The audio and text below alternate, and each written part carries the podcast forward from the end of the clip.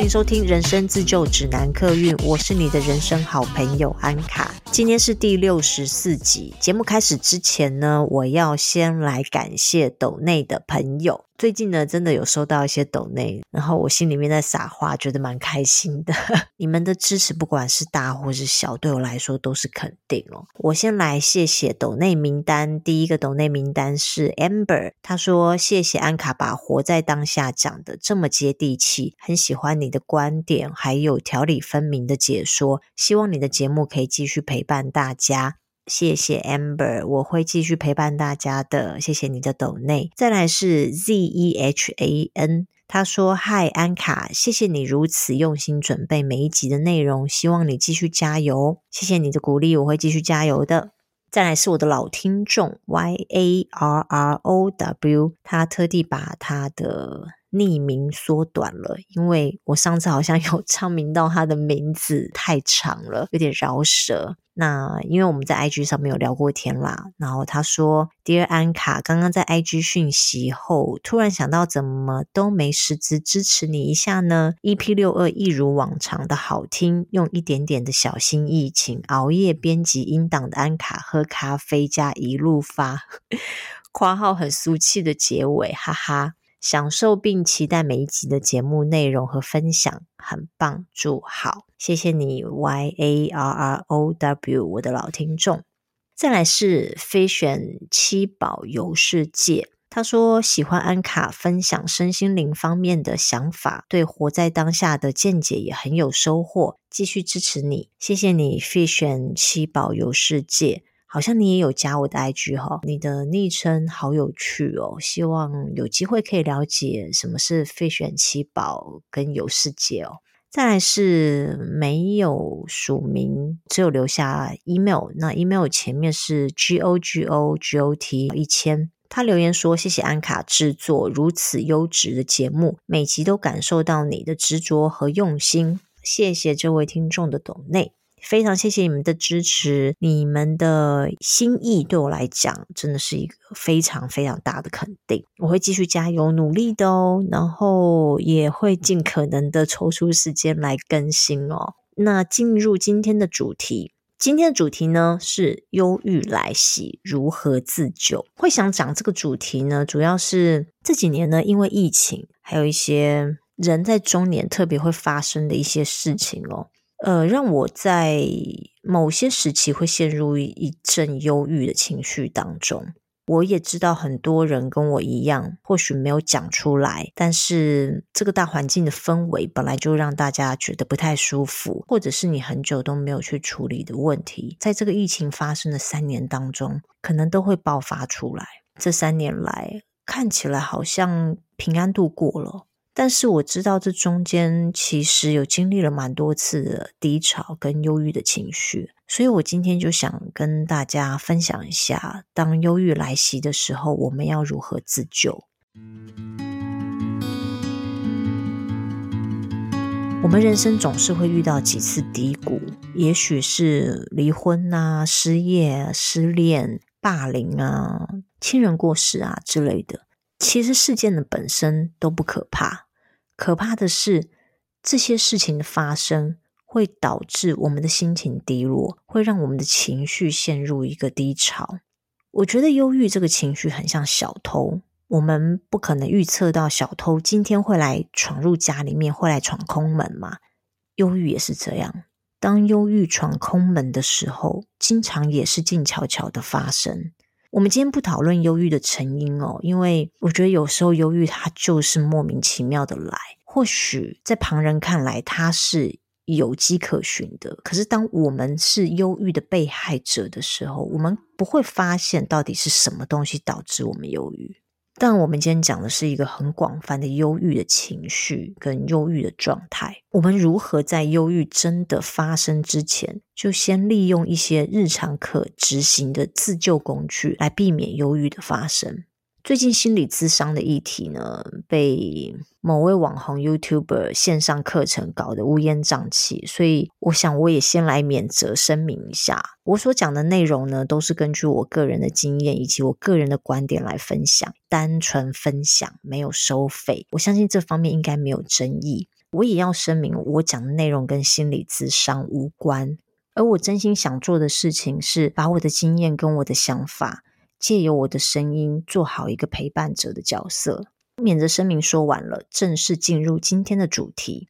最近我看了一部 Netflix 上面的纪录片，叫《史塔兹的疗愈之道》。这部纪录片的导演是演员乔纳希尔，他拍摄他与他的心理智商师菲尔史塔兹的对话。这部片我还蛮推荐给对心理咨商、自我疗愈有兴趣的朋友哦。整部纪录片都在记录乔纳跟史塔兹医师的对话，两个人互相一问一答，互相自我揭露了很多自己心里面的阴影、创伤。史塔兹虽然是心理咨商师，但是他也坦诚自己人生遇到的困境是如何造就他心灵的创伤，而这些创伤其实到现在他七十几岁了，也都还在。所以人家。说，如果你要成为疗愈别人的人呢，你自己要先有办法疗愈自己。你自己一定要先走过伤痛，并且找到呃疗愈自己的方式，你才有了整个完整的修复经验，你也才更有同理心，知道怎么去疗愈别人跟安慰别人。史塔兹在这部纪录片里面有讲了一些他自己创造的自我疗愈的工具哦，包括如何面对忧郁，还有原生家庭的创伤、心理阴影、自卑。该怎么跟自己的心理阴影和解？那我挑了两个我有共鸣也有类似经验的主题跟大家分享。第一个让我有共鸣的是，史塔兹说，我们一辈子都无法摆脱心理的恐惧。他称这个恐惧为 Part X。这个 Part X 也不一定是恐惧啦，可能是你厌恶的习惯或是个性。总之，就是你想要极力摆脱的状况。它是你身上的反社会人格。所谓反社会人格，就是这个社会觉得什么是对的，但是你原本的个性跟这个社会认为是对的事情，可能是背道而驰的。你会对自己产生批判，因为社会的价值观跟你自我的价值观不一样，在社会上面遭遇了格格不入的一些处境。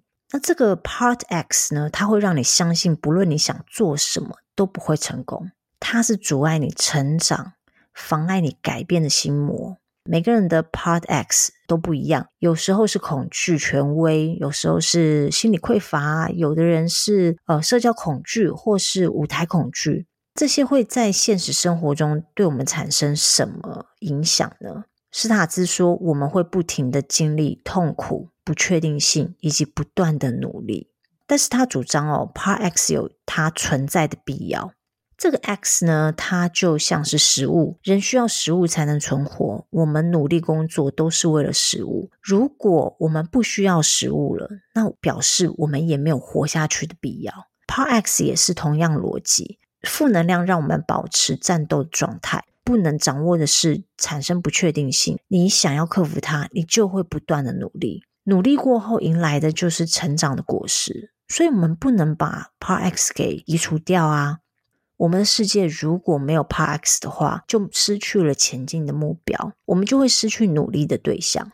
我听到这个理论的时候，有一种茅塞顿开的感觉。一方面是觉得松了一口气，想说啊，原来这就只是一个方程式而已。原来痛苦、不确定性、不断的努力是会持续存在的，而且不是只有我一个人有这样子的感受。是所有的人都有这样的感受。只要有你想要纠正、你想要删除、你想要拔除的东西在，这三种感受就会持续存在。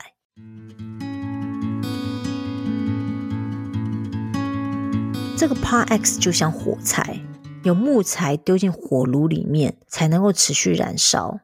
燃烧的过程当然痛苦，但是我们的生命就是需要像火炉一样持续燃烧，才会有生命力。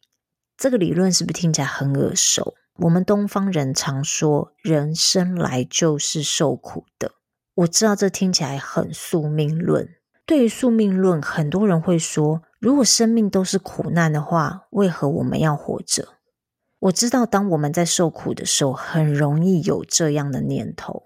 我自己在经历一些情绪上的痛苦的时候，也会有这种念头。有些人，尤其是年轻人，生命可能才走了四分之一，你无法预测，当你的人生走到三分之一，甚至二分之一的时候，你再回头看看，还在四分之一的时候发生了什么事。因为这个当下，你真的不知道为什么我需要受这么大的苦。但是如果你愿意等待，你愿意等到三分之一、二分之一的时候，你再回头去看那个时候的苦难，你就会知道为什么我们当时必须受苦。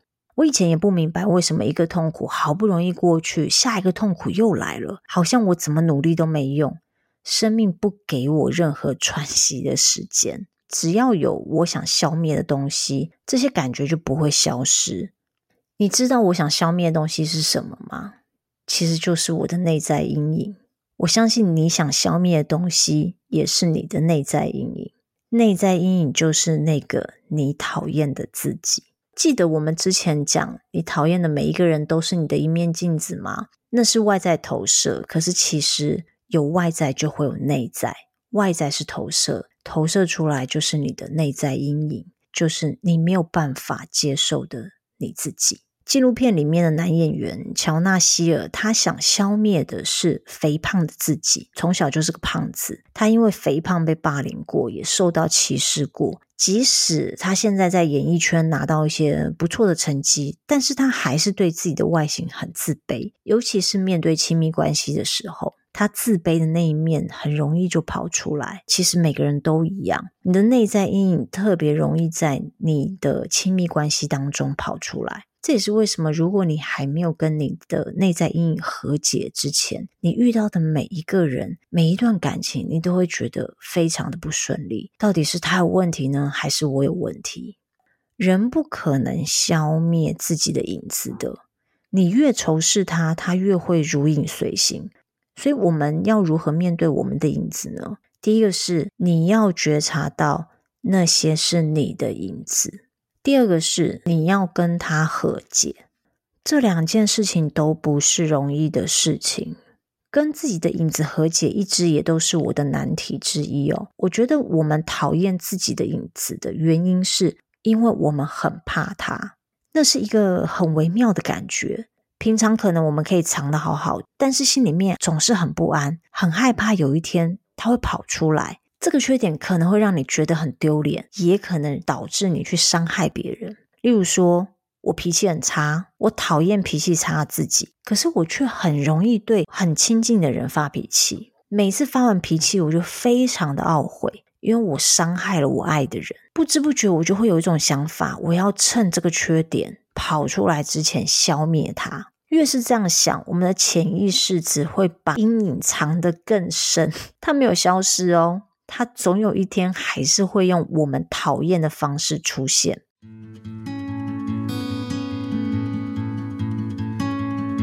在纪录片里面呢，史塔兹心理师教乔纳用冥想对话的方式跟自己的 shadow 和解。想象那个你最不喜欢的自己，你看到他的时候，你会跟他说什么？那我觉得这个方法呢，跟我平常会用的方法其实是同一个逻辑哦。我省略想象出那个我不喜欢的自己，而是我直接跟自己的内心对话，有点像哲学思辨。我会不断的问自己问题，一个接一个问，搞清楚自己想隐藏的真实情绪到底是什么。有一次我在对一个很亲近的朋友发完脾气之后，我马上感到非常的懊悔，但是另一方面我又知道这就是我最原始的个性啊。我一方面想要包容自己，但另一方面我又不想勉强自己不能做自己，这很饶舌哈，而且也很难拿捏。我知道引发我怒气的原因绝对不是当下发生的事件，而是我内心的阴影被牵动了，我内心的阴暗面被牵动了。平常的时间，我们把这个阴暗面隐藏得很好，因为我们把它藏得很深，深到自己都看不到。第一个，我必须要意识到，让我会发脾气的那个事件，或者是说引发我忧郁情绪的那个事件，本身不是问题。大部分时间，其实错都不在对方说的那句话，而是那一些话绝对牵动了过往我们受伤的记忆。我们必须要很有觉知的知道说，我现在这个情绪，我很愤怒，我很忧郁，我很低落，那都不是因为发生的事情。不是因为我今天很倒霉，我被摩托车烫到，这些事情都不是主要引发我情绪的原因，而是埋藏在这个情绪底下，我在什么时候有过类似的受伤经验。第二个是，我们要挖掘出盖在阴影下面的情绪到底是什么。愤怒不见得是愤怒，悲伤不见得是悲伤。你们知道大家来找茬这个游戏吗？在一张图里面哦，找出不合逻辑的物件。这些不合逻辑的物件很会掩饰，乍看之下好像没有问题。我们可能被它的颜色骗过去，也有可能被长短颠倒的时钟骗过去。你们有没有发现，这些都是经过刻意隐瞒的？你无法一眼就看出来有问题的物件。我们的 shadow 也是，我们庞大的心智非常善于隐瞒。我们要怎么找出在冰山下面的真正的情绪呢？或许我的愤怒背后隐藏的是悲伤哦。我认为这个问题只有一个解决方式，就是不断的自我对话、反思，一个问题接着一个问题问，往下询问。这个往下探的过程，就是把覆盖在上面的掩饰物给拨开。像我刚刚举那个例子。我对身边很亲近的朋友发了一个脾气，发完脾气之后，我很后悔。于是我开始跟自己对话，我问自己为什么想发脾气？我得到答案是对方踩到我的自尊心。我再问自己，对方是故意想伤害你的吗？并不是，是他说的话。让我想起了小时候，我的家人也会因为我做不到他们心中的完美，用言语暗示我：如果我表现的不优秀，我没有考到好学校，我就不值得被爱。最后，我用冥想对话的方式，我冥想那个被家人假性羞辱的自己。当那个自尊心很低落自己出现的时候，我跟他说：“你是很棒的人，你没有依靠家人。”你凭着自己的努力长大，这就是最了不起的事了，是不是？自我感觉超良好，有时候就是要反向 操作。当我们自卑到不行的时候，就要给自己很大很大的自信心。前一阵子我看到一个 YouTuber 分享说，他向宇宙下订单的方式是：早上的时候把他的愿望写三遍，中午的时候同一个愿望写六遍。晚上的时候，同一个愿望写九变。我觉得要疗愈受伤自己，重建自信心，也可以用这个方式哦。受伤的起源可能已经根深蒂固了，这个根扎得很深。你想要把这一棵妨碍你的树连根拔起的话，你要做的事情就是要经常的松动它，而不是想到的时候才来松松土。你要把松土养成习惯，所以你也要告诉自己很优秀，而且要把它当做每日必做的工作。以前我很不吃这一套，我不相信什么对着镜子跟自己讲话，也不相信把自我励志的那些话写下来变成便利贴，更不相信那种就是在纸上面一直写说我很强，我很厉害，我要成为什么样子的人。可是现在我发现哦，其实这个行为是在培养我们一个习惯。因为我们习惯了自卑，所以我们也必须要习惯有自信。这些东西都不是天生来的，我们是可以靠后天去培养、训练、刻意练习来的。自卑感怎么建立的，我们就怎么把自信心建立起来。当你的心念接受了自己是优秀的，自信心自然就会长出来。这是我最近正在做的练习，就提供给大家参考喽。再来，我要讲如何预防忧郁期的出现，或者是你现在正处于忧郁期，你也可以试着做以下这三件事。史塔兹心理师他画了一个三角形，这个三角形呢又切割成三层，最下面那一层是运动跟饮食，中间那一层是人，最上面那一层是自己。我其实很惊讶，他讲的这个三角形的组成理论呢，其实就是平常我在做的事情，这也是我的信念。第一个就是运动跟吃饭。我相信我的老听众应该都知道，我非常倡导运动这件事情。我认为运动不单单只是锻炼我们的身材，我觉得它更多的好处是在锻炼我们的心智。刚刚好，纪录片里面也说，运动跟饮食是是像是基础，是一个 foundation 的角色的存在。他说，大部分的人以为这是一件简单的事，很容易达成，但其实没那么容易。大家都知道要吃的健康很重要，规律的运动很重要，但实际上要做到是很难的。你要吃的健康，你就得自己做饭呐；你要规律运动，你就是要挤出时间。当我们还没有实践财富自由之前，要怎么做到三餐都自己煮？怎么可能下班累得半死还去运动呢？当然，这些都是我们逃避健康饮食跟规律运动最常拿来讲的借口。我个人认为，无论财富是否自由，运动跟吃饭不是表面的运动跟吃饭。运动跟吃饭是审视自己现在的状态最好的方式哦。其实饮食跟运动的习惯都可以根据个人的情况去设计。没办法煮三餐，那就周末自己煮。运动也可以看工作量啊，每周固定一个时间。除了生病之外，你排除万难都要在那个时间去运动。这些都是可以变通的，主要是你有没有那个意念，有没有那个坚持的决心去做这件事。我们都知道，罹患忧郁症的朋友通常有一个共同的病症，突然会不想吃饭，或是暴饮暴食，很极端。平常我们压力大的时候也会吃不下饭，因为我们把整副精神都拿去对抗自己的忧郁跟情绪低落了。根本就无暇分神去照顾自己的饮食。当我们情绪不佳的时候，很自然的，我们身体也不会想动。平常如果是一个很自律而且有在规律运动的人，突然有一天他不想运动了，表示他的精神状况一定出了问题。如果有一段时间，我们很自然的放弃原本排定好运动的 schedule，或者是很排斥帮自己好好的煮一顿饭。表示我们的心情一定是不好的。我自己就是这样哦，我心情好的时候，我反而会想要好好的帮自己煮顿饭，自己去把瑜伽垫摊开来练习，因为我的心有空间来照顾自己，表示这个时候的我状态是好的。反之亦然哦。如果我观察到我最近怎么都在乱吃垃圾食物，老是没有动力走出去运动，我就会意识到自己最近的状态不太好。因为我的心思在外面飘来飘去，都在忧心这件事、思虑那件事，完全没有余力回来关心一下自己。碰到这样的情况的时候，我会更刻意强迫自己帮自己买菜煮饭，也会强迫自己抽出时间来运动。如果做不到，像以前那样子规律的运动，或者是一个礼拜煮个四五次，那没关系，我们就从一周帮自己煮一次饭就好，一天只做十分钟的瑜伽也没关系。运动量跟运动的时速不是重点，重点是你的心有没有腾出这个空间来照顾自己。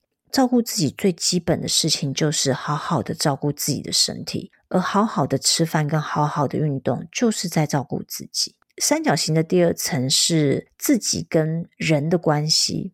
有时候我们太专注在自己的悲伤啊、忧郁的情绪当中时，我们以为自己可以解决自己的情绪，或者是告诉自己忍耐一下就过去了。但其实这些并不会让我们的情绪变好。情绪不会因为你忍一下过去，或是把它放在旁边，它就会得到缓解。它只是被你推到更深的地方去，最后你会觉得这个世界上只剩下你一个人，没有任何一个人在你身边的孤寂感，很像离开了地球表面，在无重力的外太空漂浮，越飘越远。如果这个时候没有一条绳子把我们拉回来，可能就真的会沉入在黑暗之中。人际关系就是把我们拉回地球表面的那一条线。我分享一个我自己的经验哦。当我的第一只猫过世的时候，我第一次感受到悲伤是有重量的。这个重量好沉重，重到我好想把它放到路边自己走掉。那个时候，我有一个好朋友建议我，他说：“你每天找一个人讲话或见面，即使不是太熟的朋友，甚至是陌生人都没关系，只要你有跟人互动就好。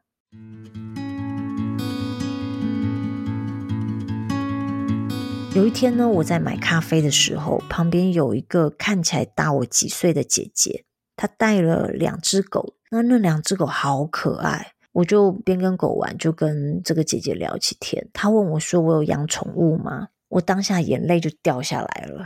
然后我就跟这个陌生人 在咖啡厅里面聊天，聊了快两个小时。这个聊天过程，我很自然的就告诉他我发生了什么事，我有什么感想。回家后，我感觉悲伤的重量真的少了一些。那段时间，我就真的有听我朋友的建议哦，我每天找一个人说话，那个悲伤的重量就慢慢慢慢的越来越轻了。当我看到这个三角形中间那一层是人的关系的时候，我非常同意，而且史塔兹也在纪录片里面有形容说，当你在忧郁的时候，就很像是船出了港，船没有不见，它需要被拉回来。当我们在忧郁的时候，我们就会很像飘在空中一样，轻飘飘的，需要有一个锚定锚在某一个地方，把漂流在海上的我们拉回来。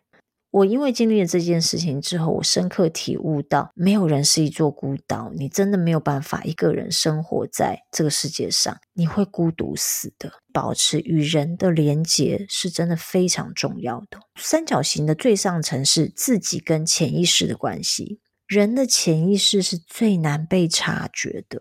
史塔兹有提供了一个方法，是写笔记，把发生的事情，你对这件事的看法写出来。我自己本身也是用这个方法，我认为用书写的方式会比冥想对话的方式更有用。书写最大的优点就是记录，你会有一个历史记录在那边。如果可以的话，不经思考的书写是最好的，那就是最真实的感受，最接近你的潜意识。我好几次回头去看我在二零一七年、二零一八年随手写的笔记，看到好多过去我的思考脉络是如何成就现在的我。我因为看了笔记，我也才知道我是有进步的。有时候我们会忘了自己其实是有成长的，而当我们知道自己有成长的时候，那会帮助我们，让我们的内心更强大，增强我们的自信心。真的很鼓励大家。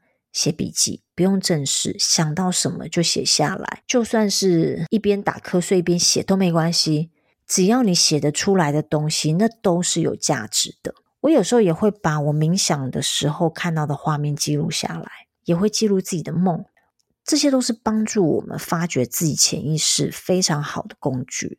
所以以上的那个三角形的三个方式哦，第一个是饮食运动，饮食运动我认为就是唤起。身体的觉知，让你的身体跟你的心灵有一个连接。人际关系呢，就是建立一张安全网。当你孤单坠落到黑洞的时候，会有一个安全网接住你。跟自己的关系，也就是自我观察，你跟自己的潜意识对话。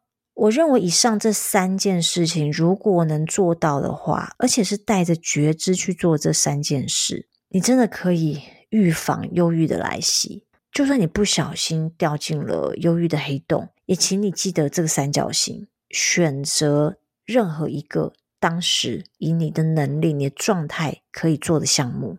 如果你觉得你可以运动，那你就运动；如果你觉得你可以好好的帮自己煮顿饭，你就煮顿饭。这三个要素呢，会把你拉回到现实世界。就像船在靠港的时候，船长会往海里丢一个锚。整艘船因为定锚在一个固定的地方，就不会随海浪飘走。今天借着这个纪录片《史塔兹的疗愈之道》来跟大家分享，日常生活中我们自己就可以执行的疗愈方式，从小地方做起，希望大家都能够编织一张自己的安全网。最后又到了工商服务的时间喽！如果你是第一次听到我的频道，不管你是在 Apple Podcast、Spotify 还是 YouTube，喜欢的话请帮我评分加留言。评分的话要麻烦你帮我五颗星一次划过去，任何一颗星都不可以漏掉哦。目前可以留言地方就只有 Apple Podcast 跟 YouTube，Spotify 只可以评分，不能留言。如果你不是用这两个收听，可是你也很想留言给我的话，你可以私讯到我的 Instagram。我会在节目上回复你的。如果你不想被公开听到留言的话，麻烦你私讯中要注明我不想公开留言。我也有开放投稿，如果你跟我一样有许多自我探索、自我成长的经验想跟大家分享的话，请 email 给我，email 信箱我会放在资讯栏位里面。最后的最后，如果你也认同创作的价值，欢迎你抖内我，让我有动力可以持续产出优质的节目内容。今天谢谢大家的收听，我们下次见喽！天气很冷，要注意保暖，拜拜。